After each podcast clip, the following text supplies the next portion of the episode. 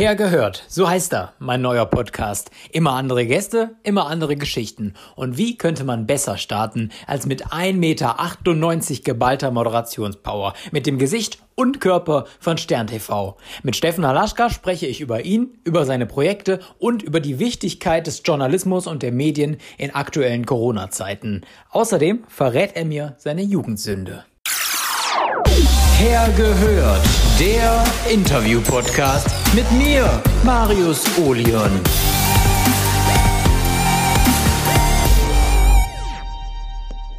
Ja, hallo Steffen. Ich freue mich sehr, sehr, sehr, dass du als erster Gast bei mir im Podcast bist. Ja, da ist die Latte hochgelegt. Ich hoffe, ich ah. laufe nicht entspannt unten drunter durch. Hallo Marius. Hi. Ähm, du hast im Vorfeld ja gesagt, du hast äh, einen extrem dichten Arbeitsmonat. Deswegen bin ich noch umso glücklicher, äh, dass du hier bist. Also einen extrem dichten Arbeitsmonat hinter dir. Uh, und das nach einer Zeit, in der nicht ganz so viele Produktionen und Projekte stattfinden konnten wie normal. Und damit sind wir direkt schon im Podcast drin. Also, wie hast du die letzten Monate erlebt? Ja, es ist ein, insgesamt ein total verrücktes Jahr. Und wenn ich sage, ähm, das war ein dichter Arbeitsmonat, den ich jetzt hinter mir habe, dann sage ich das fast schon mit schlechtem Gewissen, weil ich natürlich weiß, wie viel Menschen äh, jetzt während der Pandemie wirklich äh, eine bittere, bittere Zeit hatten und auf viel Betätigung, äh, teilweise auch auf Einnahmen verzichten mussten. Bei mir war das Gegenteil so ein bisschen der Fall, weil wir mit Stern TV, und das ist ja mein Kerngeschäft, natürlich ein extremes, ja, so ein busy Jahr hatten, weil ähm, natürlich jetzt die aktuelle Information mehr denn je gefragt war und wir das große Glück hatten, dass wir wirklich auch ohne große, ohne nennenswerte Ausfälle durchs Jahr gekommen sind. Ich war einmal im, im Juni ein paar Tage in Quarantäne, weil ich Kontakt hatte zu einem, äh, also einen sogenannten Risikokontakt. Das hat sich hinterher aber als völlig unnötige Vorsichtsmaßnahme herausgestellt und dann hat mich das Gesundheitsamt auch wieder freigegeben. Aber ansonsten ist es schon ein kleines Wunder, dass wir wirklich mit unseren Sicherheitsmaßnahmen und Hygienevorschriften wirklich so super durchs Jahr gekommen sind und eher mehr als weniger produziert haben, weil RTL uns dann teilweise schon um 20.15 Uhr auf den Schirm geschickt hat.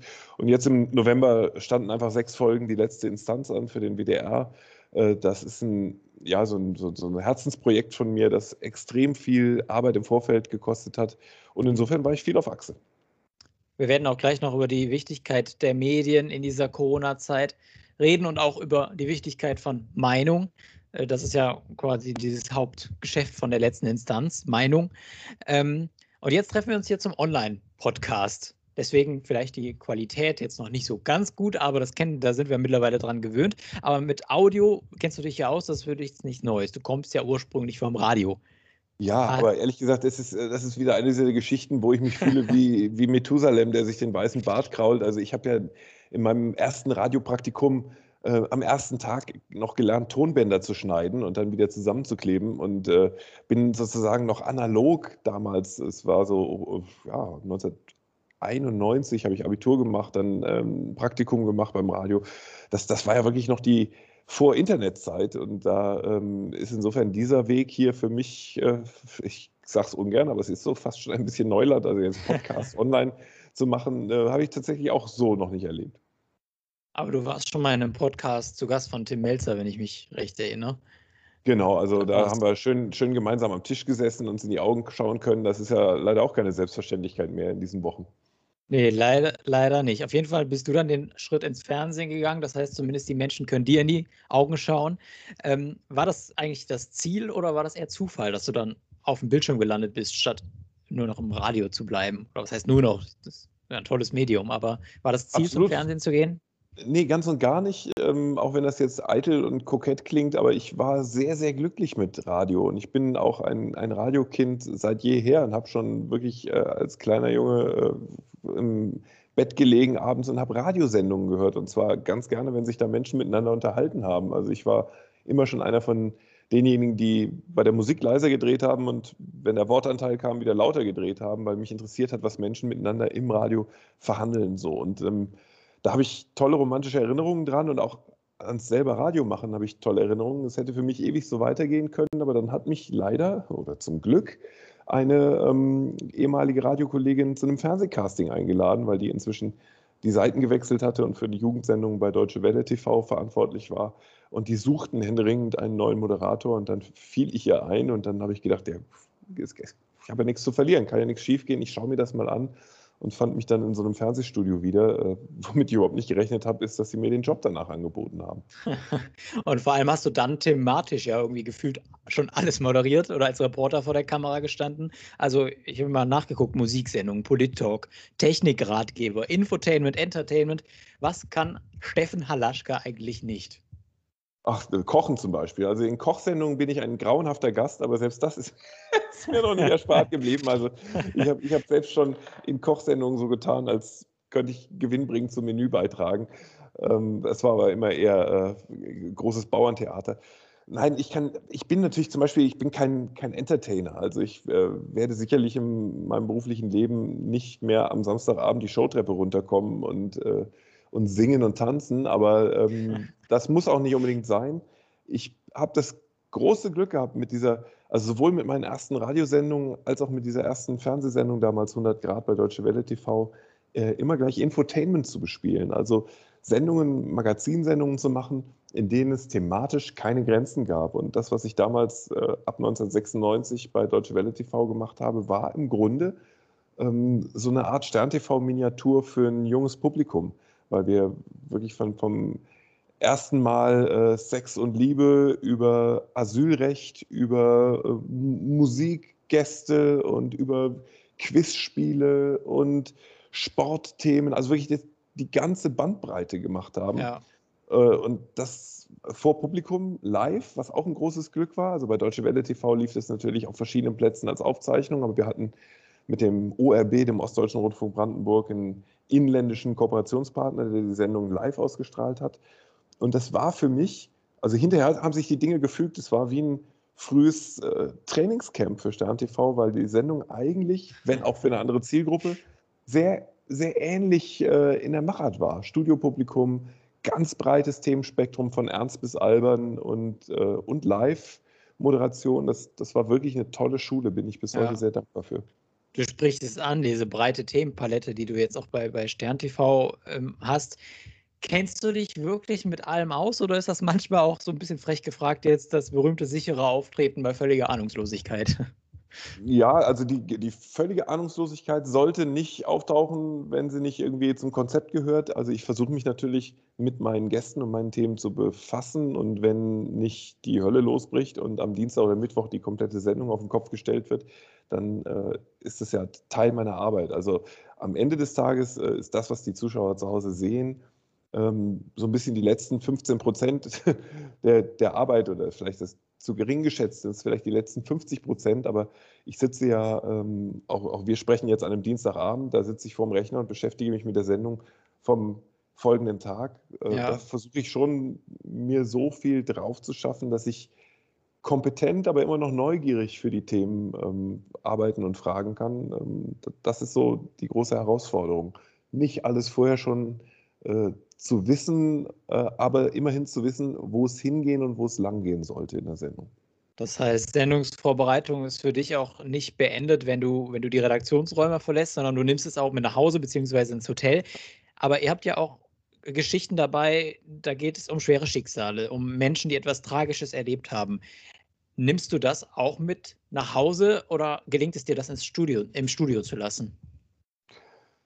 Äh, es gibt so beides. Also natürlich gibt es Gäste und Themen, die mir länger nachgehen und die, deren Geschichten mich länger begleiten. Und ähm, ich, es ist nicht so, ähm, das darf man sich nicht so vorstellen, dass ich dann gramgebeugt tagelang äh, nicht schlafen kann. Ich bin ja in dem Sinne kein Seelsorger, ich bin kein Therapeut, sondern ich habe dieses tolle Privileg, dass ich sehr, sehr ungewöhnliche Lebensläufe und Biografien kennenlernen und erfragen darf. Und ähm, es gehört ein bisschen wahrscheinlich zur professionellen Routine dazu, äh, am Ende eines Sendungstages spät in der Nacht, oft übrigens auch nochmal äh, nach langen Gesprächen mit den Gästen, mit denen wir in der Regel immer noch manchmal bis um zwei, halb drei zusammensitzen, wenn es nicht gerade durch eine Pandemie verhindert wird. Ähm, das gehört ja dazu und das nehme ich dann auch mit, aber ähm, dann ist im Grunde ab Donnerstag für mich auch schon wieder die, die nächste Sendung im Blick. Aber wie gesagt, es gibt Ausnahmen, Leute und Geschichten, die mich länger begleitet haben. Und wir haben ja auch das große Glück, dass wir Gäste manchmal noch ein zweites und drittes Mal einladen und ich dann tatsächlich auch die Chance habe, ähm, auch, auch Schicksalswege weiter zu begleiten. Ich denke da immer sofort zum Beispiel an Sabine Niese, die in meinem ersten Stern-TV-Jahr 2011 ihren ersten Besuch bei uns hatte, um über ihre Krankheit ALS aufzuklären, die damals ja. noch ganz wenigen nur ein Begriff war und die inzwischen in all den Jahren, ach, ich weiß es gar nicht, sieben, acht, neun Mal bei uns zu Gast war. Ich habe hab nicht mitgezählt. Und ähm, klar äh, ist das dann auch schon ein besonderer Kontakt, der auch außerhalb der Sendung manchmal seine Fortsetzung findet, weil wir uns dann sehen, sprechen oder mal eine Mail schicken. Ja, sehr schön. Es sind ja auch irgendwie also das ist ja eine besondere Einstellung, die man zu so, so Gästen entwickelt, die wirklich oft da sind. Und was du gerade sagtest mit den, mit den bis 2 Uhr, 3 Uhr nachts, äh, ich kenne das ja. Ich habe ja auch mal ein paar Wochen bei Stern TV gearbeitet. Ähm, mhm. Und ich erinnere mich an, an glaube ich, die letzte Sendung vor Weihnachten. Ich weiß nicht, ob man es öffentlich aussprechen darf, aber ich habe äh, da, glaube ich, den besten Gin Tonic getrunken, den ich jemals getrunken habe. Und äh, ich glaube, der Gin kam von dir. Ja, dann war es äh, wahrscheinlich, ähm, hing das dann mit meinem Geburtstag zusammen im Dezember. Ich äh, ja. dann mal den guten Altona Gin, dessen Marke wir an der Stelle jetzt nicht erwähnen, mitgebracht, um zu meinem Geburtstag einen auszugeben. Selbstverständlich nach der Sendung. Selbstverständlich ist das auch nicht die Regel bei uns, aber es gibt seltene Anlässe wie Jubiläen, Geburtstage oder auch die letzte Sendung vor Weihnachten, die letzte Sendung vor der Sommerpause, wo wir uns dann auch eine kleine Feier gönnen. Sehr schön. Und jetzt haben wir schon über Alkohol gesprochen. Jetzt können wir ein kleines Spiel spielen. Das ist nämlich jetzt dann auch eine Premiere natürlich in diesem Podcast. Äh, ich glaube, beim Radio würde man es Benchmark nennen. Ähm, und das heißt so. Gib mir den Rest. Ja, bei Gib mir den Rest geht es darum, ich gebe dir drei Satzanfänge vor und du gibst mir dann den Rest. Also vollendest die Sätze. Ach. Ah, ist im okay. Prinzip ganz easy. Der erste Satz ist: Meine Jugendsünde war. Meine Jugendsünde war äh, Fokuhila. Vorne kurz, hinten lang, war irgendwann Ach, in den späten 80ern, äh, war das mal, äh, haben wir das mal für modern oder schick gehalten. Es gibt noch ein paar seltene Fotoaufnahmen davon. äh, abenteuerlich. Abenteuerlich, aber ähm, das Schöne ist, damals fand es keiner, noch keiner peinlich. Vielleicht kommt es ja irgendwann nochmal zurück. Man weiß es nicht. Dann aber ohne mich, bitte. okay, ah, ich, ich glaube, äh, bei SternTV wird ja auch der, jeder Trend vielleicht ganz gerne behandelt. Ich glaube, da kommst du da nicht drum rum. Aber ich würde direkt mit dem zweiten Satz anfangen, weitermachen. Ähm, an der Medienbranche nervt mich. An der Medienbranche nervt mich, dass sie sich manchmal einfach äh, zu wichtig nimmt. Also man hat schon beim Fernsehen speziell mit vielen großen Egos zu tun, also nicht durch die Bank. Äh, viele Ausnahmen bestätigen da die Regel, aber ich persönlich äh, halte immer ein bisschen Demut für angebracht. Also alle, die das große Glück haben, da äh, arbeiten zu dürfen und mitmachen zu dürfen, glaube ich, äh, sollten sich manchmal dieses Glückes bewusst werden und im Umgang miteinander auch kleinere Brötchen backen. Das war jetzt viel Rest ne, für einen halben Satz. Aber Na, das ich, macht dachte, überhaupt ich dachte, ich, ich erkläre es mal. Ja, es ist ja auch ein Podcast. Wir haben ja, wir haben ja Platz. Also wir sind ja nicht an irgendeine Sendezeit gebunden hier. Nein. ja, ne? Ähm, dann kommen wir direkt zum dritten und zum letzten Satz. Eine ganz andere Richtung. Beim Italiener bestelle ich. Ah, ähm, oh, da gibt es also gar nicht immer das Gleiche. Hinten raus immer ein Cappuccino, wobei ich mir mal habe sagen lassen, dass das äh, eigentlich sehr unitalienisch ist, weil es fast schon an eine Beleidigung grenzt. Der Italiener trinkt natürlich hinterher Espresso und wenn man Cappuccino bestellt, dann äh, kann das natürlich in der italienischen Küche immer den Eindruck erwecken, man hätte irgendwie noch Hunger oder Appetit übrig behalten, äh, weil man unbedingt noch so viel Milch dazu braucht. Aber äh, vorneweg, ach, gerne äh, gerne Pasta beim Italiener. Also ja, gerne. Gerne Pasta, ja, ich liebe Pasta auch. Ich glaube, ich würde aber auch häufig meine Pizza bestellen. Das muss ich jetzt sagen, weil daran meine nächste Frage anschließt. Okay. wenn, der, wenn der Moderator Halaschka eine Pizza wäre, was würdest du sagen, sind so deine Zutaten? Was macht die Halaschka-Pizza aus? Also jetzt nicht mit Schinken, Käse, sondern auf Eigenschaften bezogen. Ach, keine Zutaten, sondern eine, eine Pizza mit Eigenschaften belegen. Was, genau, was sind deine, die, deine Eigenschaften, die, die, die deine Zutaten quasi als, als Moderator sind? Oh, ähm, also ich, das ist für mich selber immer schwer zu sagen, weil meistens die anderen da einen viel frischeren und genaueren Blick drauf haben. Ich glaube, ähm, eine manchmal schon ans Penible grenzende äh, Detail- und Faktentreue. Also ich, das ist, wir hatten über Vorbereitung gesprochen, das ist für mich schon immer extrem wichtig, dass das, was ich da erzähle, dann auch sitzt und stimmt und dass man sich nicht dem Gespöttpreis gibt, damit mit Halbwahrheiten ähm, fahrlässig umzugehen. Äh, ansonsten glaube ich eine gewisse äh, Vorliebe zur sprachlichen Präzision. Ähm, das ein oder andere, äh, manchmal auch selbstverliebte Sprachbild oder Wortspiel darf auch dabei sein. Mhm. Ähm, ich finde halt die Moderation, und wenn wir jetzt über Beitragsmoderation sprechen, ist ja sowas wie eine kleine literarische Gattung und ich nehme das eigentlich immer schon sehr ernst und nehme mir da viel Zeit für, ähm, weil, weil ich finde, es gibt nichts Abgeschmackteres als Moderationsstanzen, die, äh, also sozusagen die Floskeln, die, die jedem Moderator sofort einfallen. Und ähm, wenn man merkt, man fängt an zu, zu floskeln, dann unbedingt alles nochmal löschen, neu anfangen und einen ganz anderen Anflug probieren. Wort, bei Wortspielen wäre ich dabei. Also das mache ich auch gerne, wenn ich, wenn ich TV-Matzen mache. Auch wenn es keiner merkt am Ende, aber manchmal muss man das auch einfach für sich selbst tun. Ne?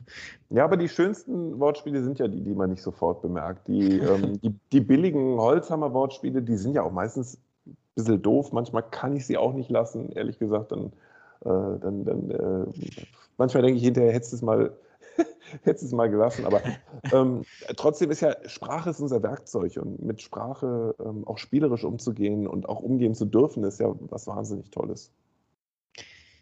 Sehr schön, ja, ich, ich liebe es ich lieb's auch, muss ich sagen. Ich, äh, wir müssen einen harten Cut jetzt thematisch machen. Ich habe es eben mhm. eingangs schon mal gesagt. Die Rolle der Medien in der aktuellen Zeit. Ähm, wie schätzt du die Wichtigkeit von Journalismus aktuell oder allgemein ein?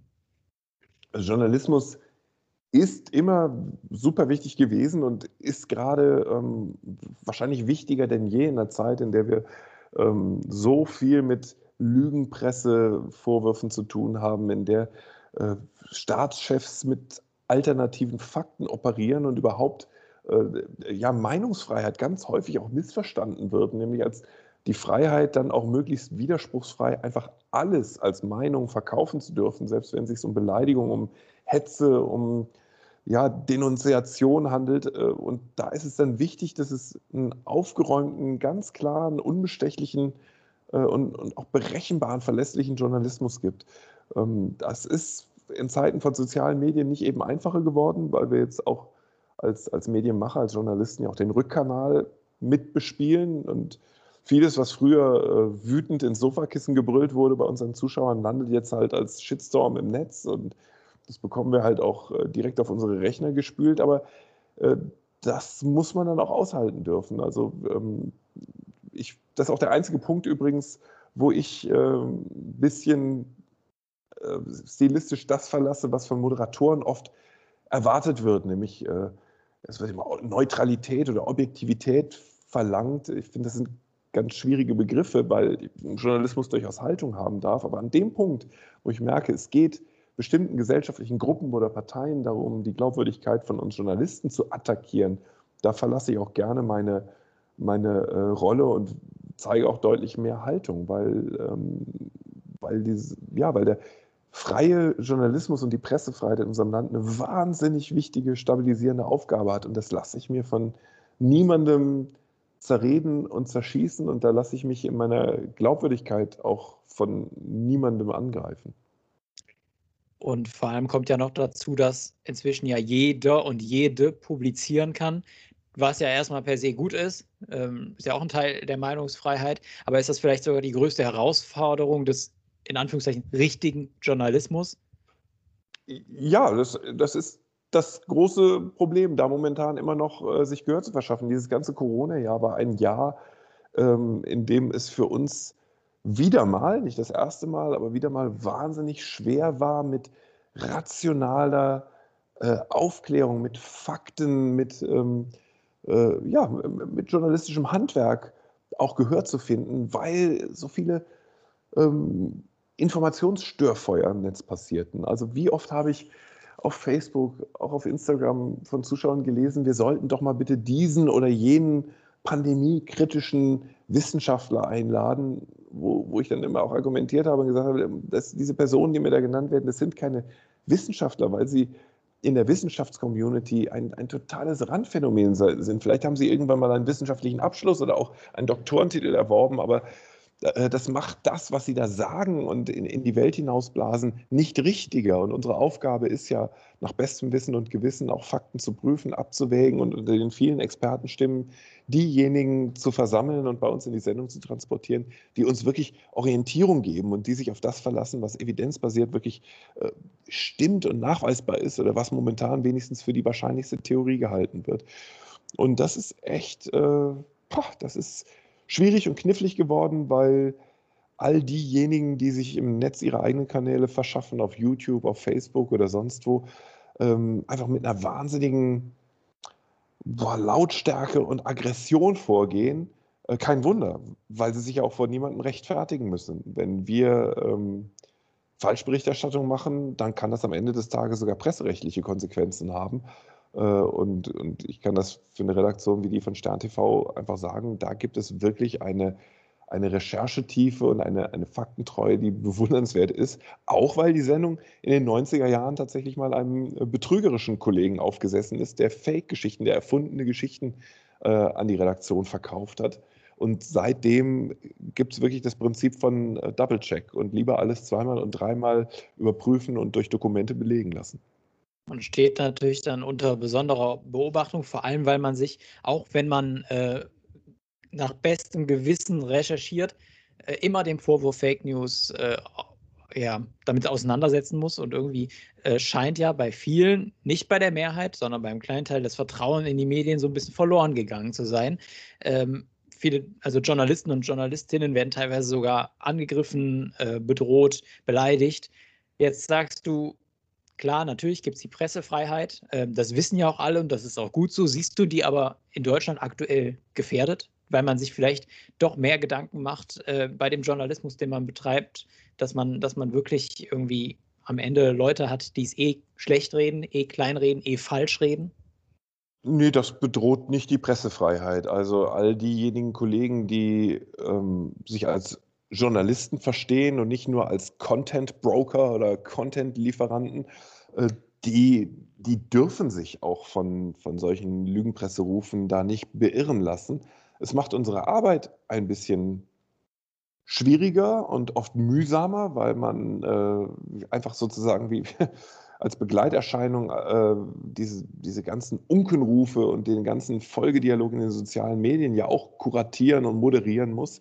Aber ähm, die Pressefreiheit an und für sich, die ist uns ja im Grundgesetz garantiert und das gilt zum Glück nach wie vor so. Da steht auch die Meinungsfreiheit drin und auch all diejenigen, die immer wieder behaupten, dass die Meinungsfreiheit eingeschränkt sei, haben da, egal wie oft sie es sagen, einfach äh, absolut nicht recht.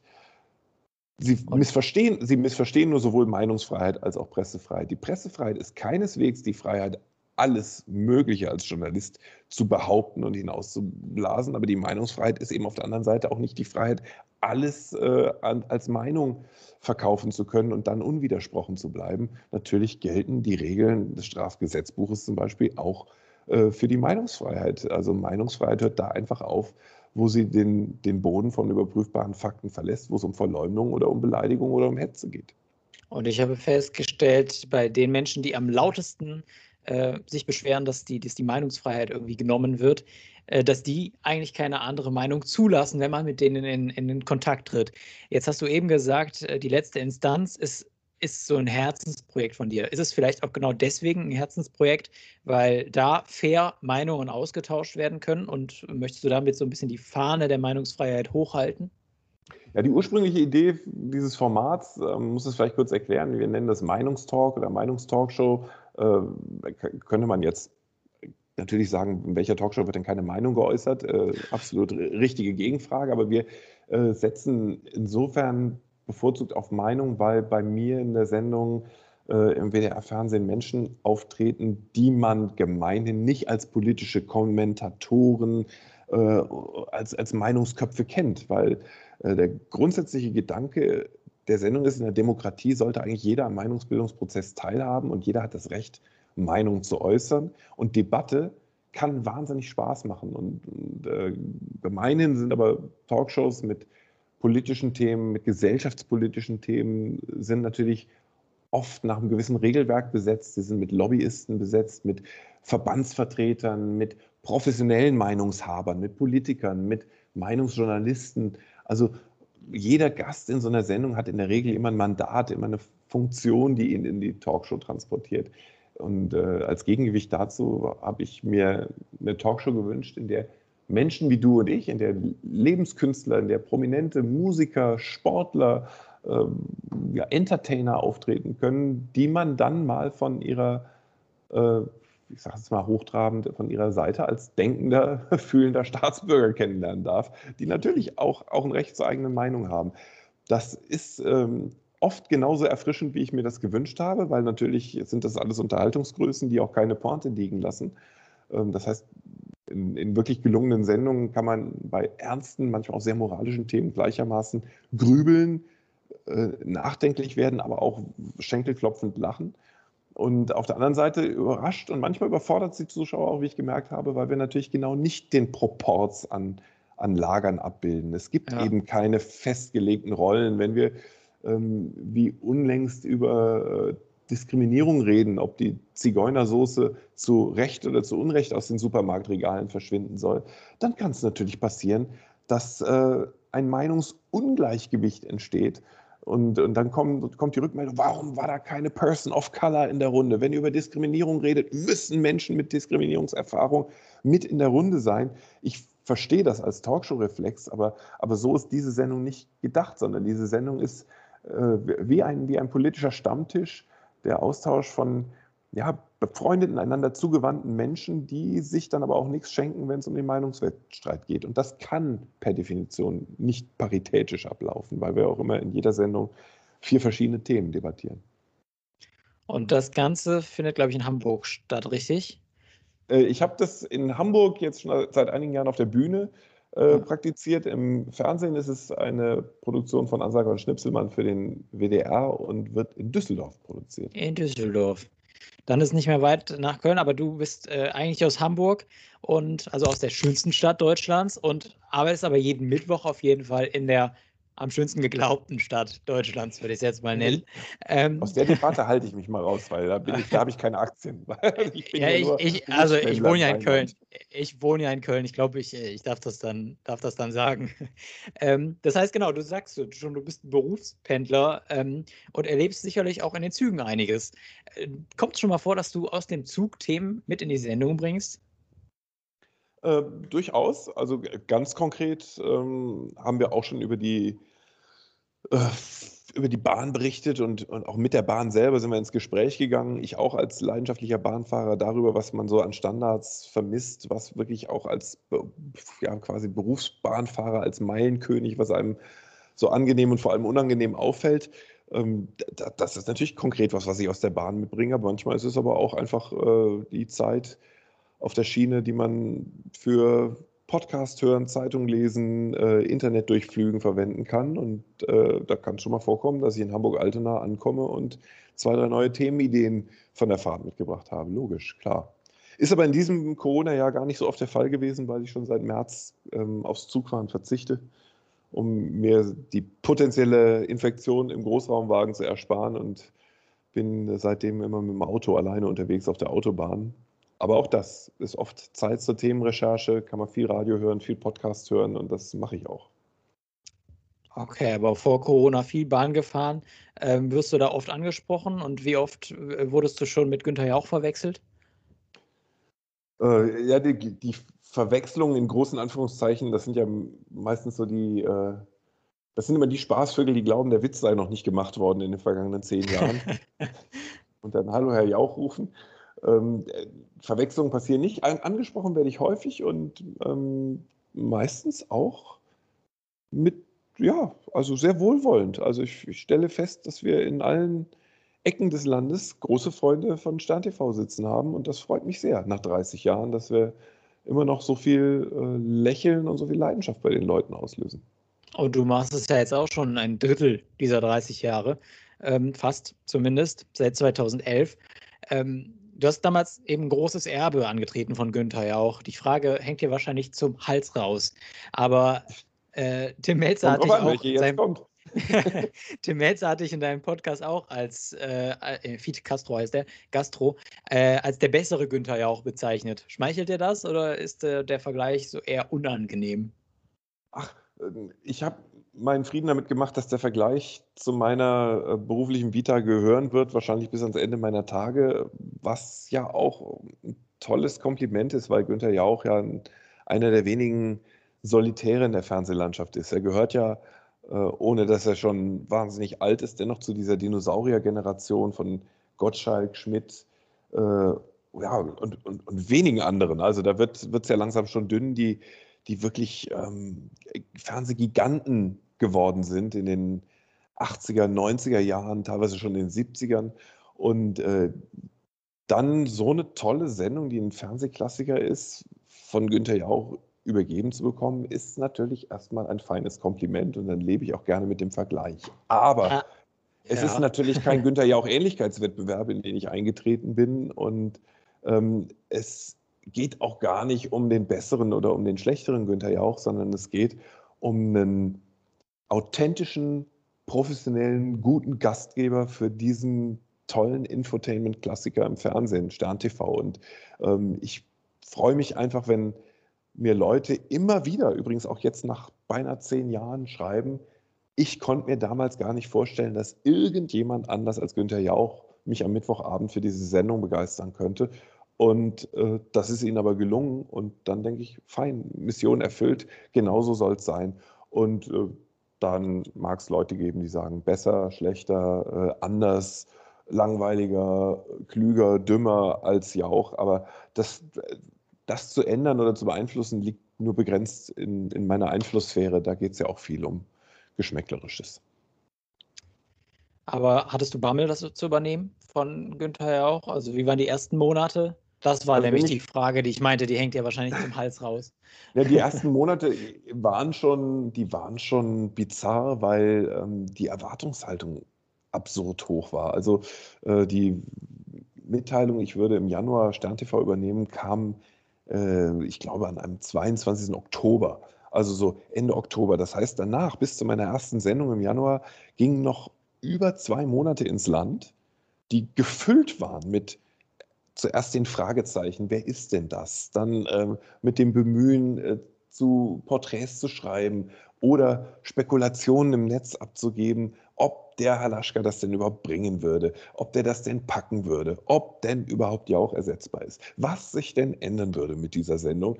Äh, ich hatte zwischenzeitlich das Gefühl, es geht so ähm, gar nicht darum, ein, Fernsehmagazin zu übernehmen, sondern irgendwie äh, the next Pope zu werden. Also es hatte so was Papstwahlartiges, weil, weil die ganze Welt an dieser Personalie Anteil zu nehmen schien. Und ähm, ich musste natürlich auch so, so, Interviewtage absolvieren, wo man dann am Tag zehn Interviews hintereinander gibt. Ich hatte aber noch nicht eine Sekunde der Sendung mal moderiert. ähm, und, und das war eine vergleichsweise bizarre Situation. Ähm, und ich war sehr, sehr froh, als dann im Januar 2011 endlich diese erste Sendung über die Bühne gegangen war, in der man mir natürlich meine Anspannung und meine Aufregung auch angemerkt hat. Äh, äh, es wäre gerade so absurd gewesen, äh, das wäre anders gewesen, aber danach konnten wir dann endlich mal anfangen zu reden. Danach habe ich dann erstmal überhaupt zeigen können, wer ich bin, was ich kann, wo ich noch lernen werde. Und ähm, dann haben sich so in den ersten Wochen und vor allem in den ersten sechs Monaten auch die, die Wogen der Aufregung auf allen Seiten ein bisschen geglättet. Ich persönlich war dann dankbar, als am Ende des Jahres, als wir so auch mal einen Strich unter die Quoten gezogen haben, herauskam, die Leute sind uns treu geblieben. Sie haben eigentlich weiterhin auf dem Niveau Stern TV geschaut wie auch im Jahr zuvor. Sehr gut. Bevor ich zu den letzten beiden Fragen komme, mache ich noch einen mhm. kleinen Teaser auf die nächste Folge. Dann verrate ich dir nämlich jetzt, was, wer da zu Gast ist. Ähm, und zwar ist beim nächsten Mal Torben Krucker zu Gast. Der ist 20 Jahre alt und hat mit seinem 93-jährigen Nachbarn Carlos einen ganz besonderen oder hat ihm einen ganz besonderen Wunsch erfüllt. Carlos wollte nämlich nochmal das Meer sehen und an die Orte reisen, an denen er nach dem Krieg war. Und nächste Woche spreche ich eben mit Torben über die Reise und die ganz außergewöhnliche Beziehung der beiden. Ist auch so ein bisschen so eine Stern-TV-Geschichte, glaube ich. Absolut. Ich habe hab davon gehört und gelesen, so einen kleinen Clip äh, im Netz gesehen, weil äh, Torben das ja auch alles ähm, dokumentiert hat und so ein bisschen Handyvideos gedreht hat, Fotos gemacht hat unterwegs. Unglaublich anrührende Geschichte und wenn er uns davon rechtzeitig erzählt hätte, hätte daraus ein tolles Stück Stern-TV werden können. Weil wir sind ja natürlich als Magazin mit Film sind wir immer extrem darauf angewiesen, dass es bewegtes Bildmaterial gibt.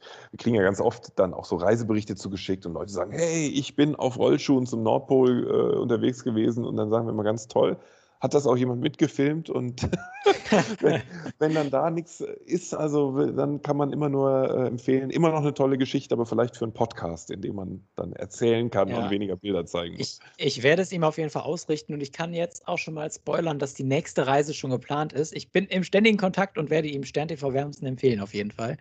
Ja, ähm, unbedingt. Also wenn die beiden nochmal auf Tour gehen, dann sollen ja, wir Ja, also ich, ich glaube, die Planungen laufen auf Hochtouren. Jetzt nehme ich meine eigenen Podcast-Folge was vorweg, aber es ist tatsächlich so. ähm, dann die letzten beiden Fragen, bevor wir jetzt auseinandergehen. Äh, die erste, wenn du dich selbst interviewen müsstest, welche Frage würdest du dir stellen? Habe ich noch nie drüber nachgedacht.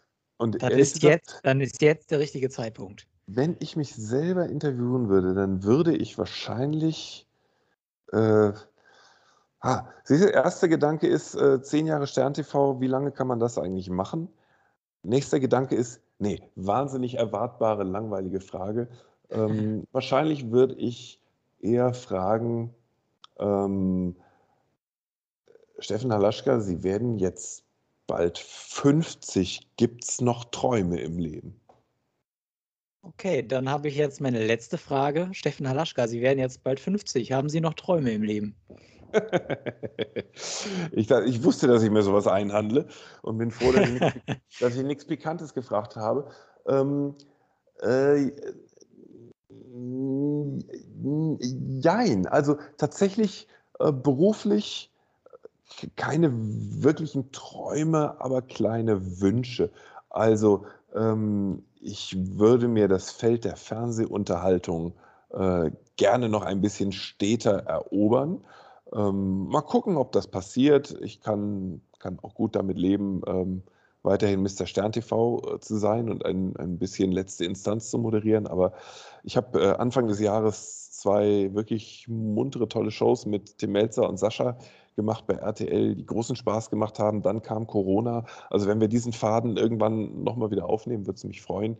Ähm, privat ist mein Traum sehr äh, gelassen älter zu werden.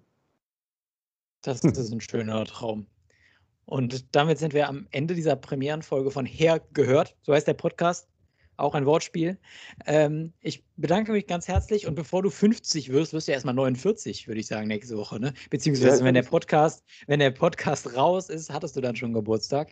Ähm, dir auf jeden Fall vielen, vielen Dank, alles Gute und äh, auch schöne Weihnachtsfeiertage, wenn auch in diesem Jahr etwas anders als sonst. Danke, wünsche ich dir auch. Vielen Dank für die Premiereneinladung und äh, auch, dass dieser Podcast äh, gedeihen, wachsen möge und das Feld der Podcasts von hinten aufrollt. Also ab hier geht's ab in die Podcast-Charts, würde ich sagen. Ja, schauen wir mal. Ich habe, um den Bogen zum Anfang zu spannen, die Latte hängt ja jetzt sehr hoch. also, äh, aber wir, ich glaube, wir, wir sind nicht wirklich, also wir haben sie nicht gerissen. Nein, haben wir nicht. Also okay. viel Erfolg dafür. Dankeschön. Hergehört, der Interview-Podcast mit mir, Marius Olion.